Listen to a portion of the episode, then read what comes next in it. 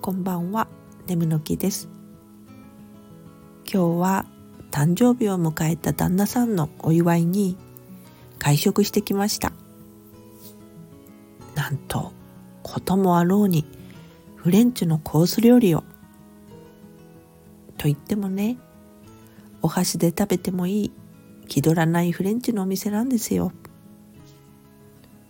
鳥取市のビストロフライパンという可愛らしいお店です。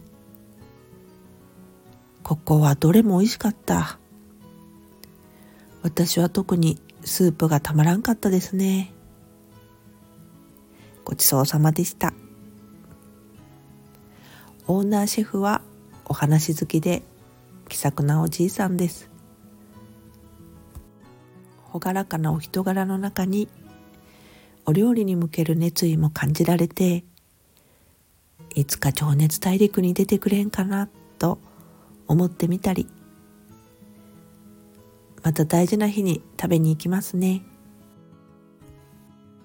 これからも長く愛されるお店でありますように。それではまた。